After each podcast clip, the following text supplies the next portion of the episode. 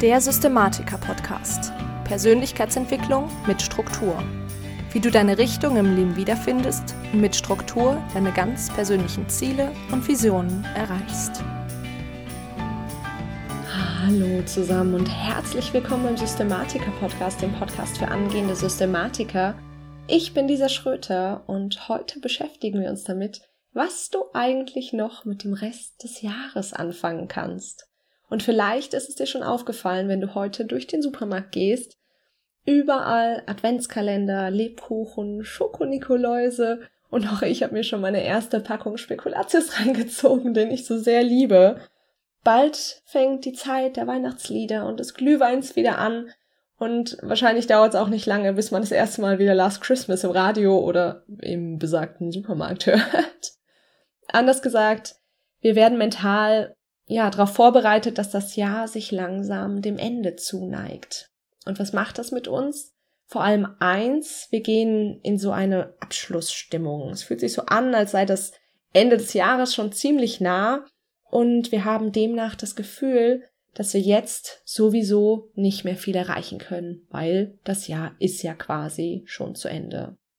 Aber, wie eine Freundin letztens zu mir sagte, Logisch betrachtet ist das natürlich absoluter Bullshit. Und zwar aus zwei Gründen. Der Kalender, genauso wie das Jahr, ist ja etwas Menschengemachtes und das Datum ist für uns zumindest vollkommen willkürlich. Genauso gut könnte ein neues Jahr eben auch zu Ostern, an Halloween oder mitten im Sommer anfangen bzw. enden und letztendlich ist jeder Tag im Jahr gleichwertig und vor allem gleich wertvoll. Und ob du also am 1. Januar etwas an, an deinem Leben änderst oder am 27. September, ist vollkommen irrelevant. Und zweitens hast du heute, also am 29. Oktober 2018, wenn diese Folge erscheint, noch 64 Tage bis zum Ende des Jahres. Du hast also noch mehr als zwei Monate, um noch alles aus dem Jahr 2018 rauszuholen, was du möchtest. Du kannst dir also zum Beispiel bis Ende des Jahres noch zwei kleine Gewohnheiten aneignen, die du irgendwie schon lange etablieren möchtest. Du weißt ja, kleine Gewohnheiten, die du täglich ausführst, die brauchen ungefähr 30 Tage, um sie wirklich als Gewohnheit zu verankern.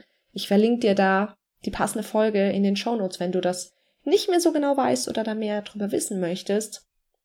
Oder was du stattdessen auch machen könntest und das würde ich dir vielleicht sogar noch etwas mehr empfehlen, ist, dass du jetzt mit den zwei Monaten, die kommen, ganz ohne Druck den Grundstein legen kannst, um so richtig großartig in das Jahr 2019 zu starten.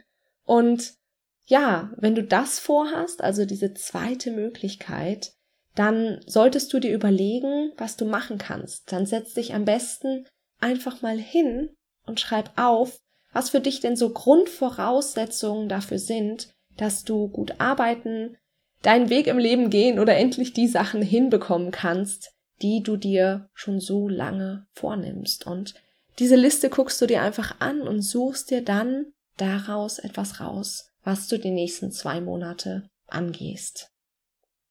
Und ja, nachdem du das gemacht hast, für den Fall, dass dir nichts eingefallen ist oder du einfach so ein bisschen ratlos bist, habe ich für dich vier Punkte, die bei sehr vielen Menschen schon einiges bewirken und die man als solche ja Grundvoraussetzungen bezeichnen kann, um sein Leben so ein bisschen auf die Reihe zu kriegen bzw. zu verändern. Und wenn du meinen Podcast regelmäßig hörst, dann kannst du dir das ein oder andere vielleicht sogar schon denken. Und der erste Punkt, den ich da für dich habe, ist das Thema Morgenroutine.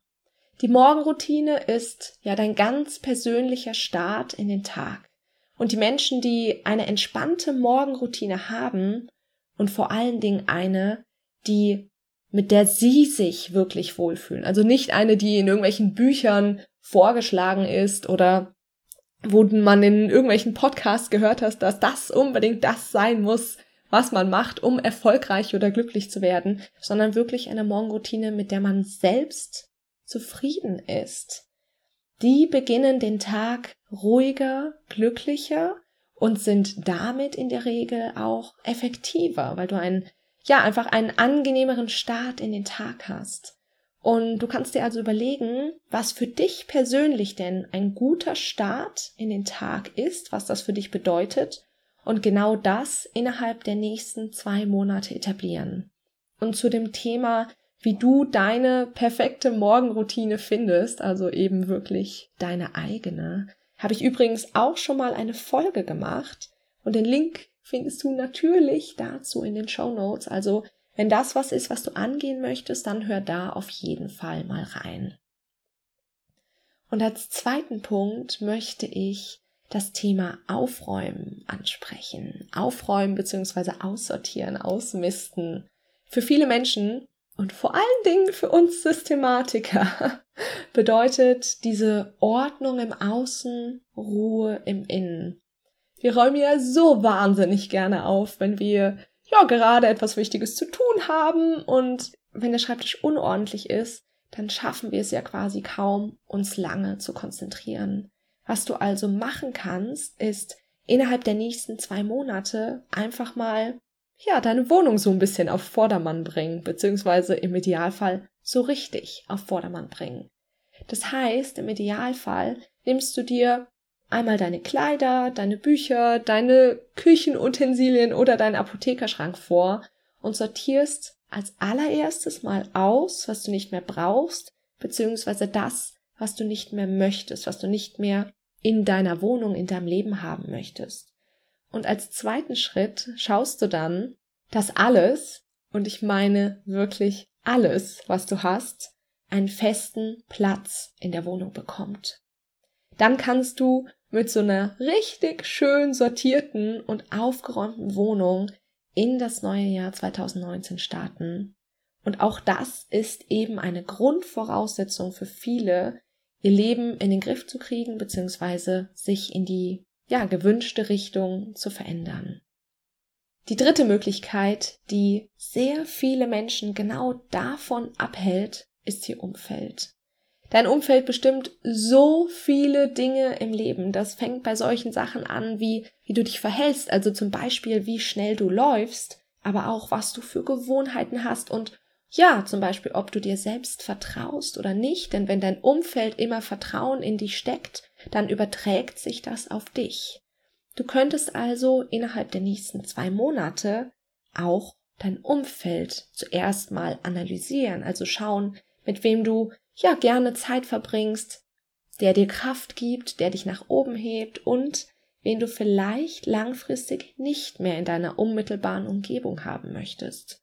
Grob gesagt, ja, schaust du dafür einfach, wer dir gut tut und wer nicht und das Ganze ist jetzt, wäre jetzt relativ viel, das auszuführen, aber auch dazu habe ich eine Folge gemacht, wie man ja so ein bisschen mit seinem Umfeld umgehen kann, beziehungsweise sein Umfeld so gestalten kann, wie man das gerne möchte. Und auch da findest du den Link natürlich in den Show Notes. Also wenn du dich dafür entscheidest, dann hör da auf jeden Fall mal rein. Und die vierte Möglichkeit für dich, das ist so ein bisschen, ja, ein Rundumschlag, sag ich mal. Das ist nämlich, dass du innerhalb der nächsten zwei Monate jeden Tag an deiner Willenskraft arbeitest. Das kann sein, dass du ab sofort jeden Tag morgens kalt duscht oder dich immer wieder daran erinnerst, gerade zu sitzen oder jeden Tag so viele Liegestütz machst, wie du nur schaffst. Hauptsache, du nimmst dir etwas für dich Kleines vor und arbeitest aber am besten täglich daran. Das Thema Willenskraft ist in meinem Podcast ja auch sehr viel vertreten. Und ähm, ja, du hast da ja schon relativ viel drüber gehört und weißt im Idealfall schon, warum eine starke Willenskraft so wichtig ist und wie du sie steigerst.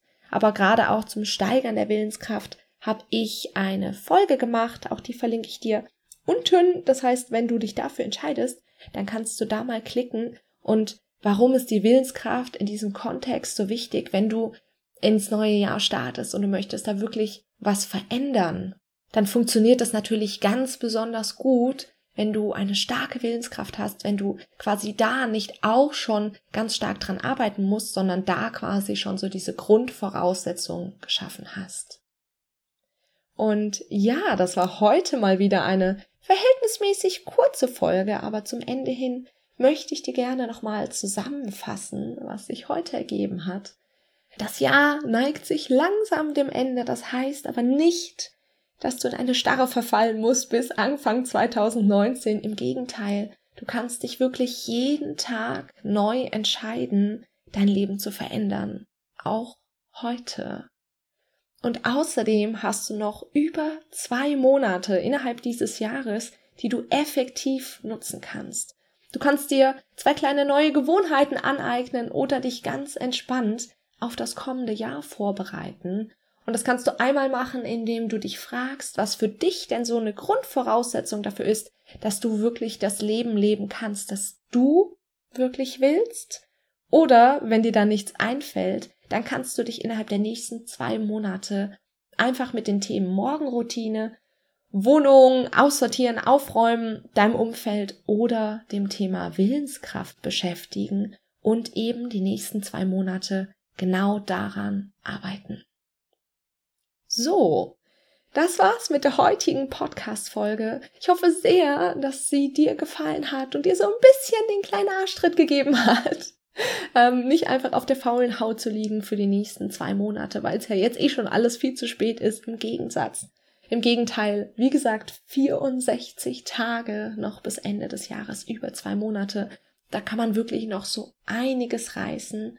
Und ja, wenn dir die Folge gefallen hat und du mich unterstützen möchtest, dann würde ich mich unfassbar freuen, wenn du entweder das Coverbild des Podcasts oder ein Bild der aktuellen Folge auf Instagram in deiner Story oder vielleicht sogar in deinem Feed teilen würdest.